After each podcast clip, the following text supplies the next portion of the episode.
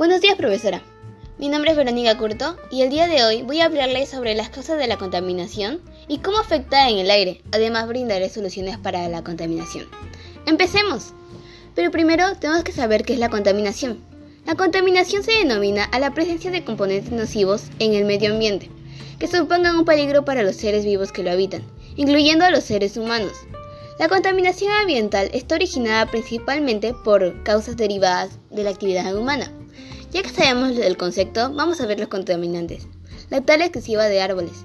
Cuando se talan árboles por su madera para combustible o cuando se queman los bosques para la agricultura, su CO2 almacenado se libera del aire y de esta manera genera que el planeta se caliente. Emisiones de gases a la hidrosfera. Una concentración elevada de gases contaminantes puede producir enfermedades respiratorias incluso la muerte de seres vivos de la zona. Los combustibles fósiles, petróleo, carbón y gas natural. La combustión de este tipo de combustibles genera emisiones de gases tales como dióxido de carbono, monóxido de carbono y otros gases que han contribuido y aún contribuyen para generar y potenciar el efecto invernadero, la lluvia ácida y la contaminación del aire, el suelo y el agua. La producción de energía con combustibles no renovables.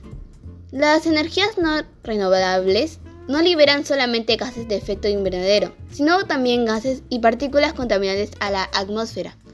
El uso excesivo de medios de transporte impulsados por la gasolina. La principal causa de la reducción de la visibilidad, es decir, provoca opacidad en el aire, daños en los edificios, deterioro en la pintura y otros materiales. El uso indiscriminado de plásticos y otros materiales derivados del petróleo. La fabricación de por sí libera una cantidad de variada de toxinas en el aire. Pero además de ello, muchos de los plásticos a nivel mundial son quemados, liberando así muchos otros componentes tóxicos que nos provocan problemas de salud. La liberación de plásticos en espacios naturales. Pueden liberar químicos dañinos en el suelo, que luego pueden filtrar hacia el agua subterránea y otras fuentes de agua en las inmediaciones. Pero por eso he propuesto estas soluciones.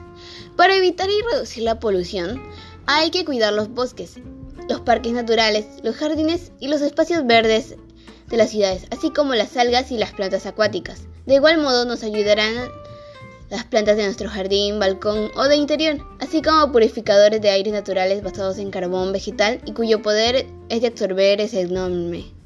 La polución del aire en interiores se trata de dejar el tabaco, mantener un ambiente chimeneas, fogones y calefacción para evitar una intoxicación de monóxido de carbono.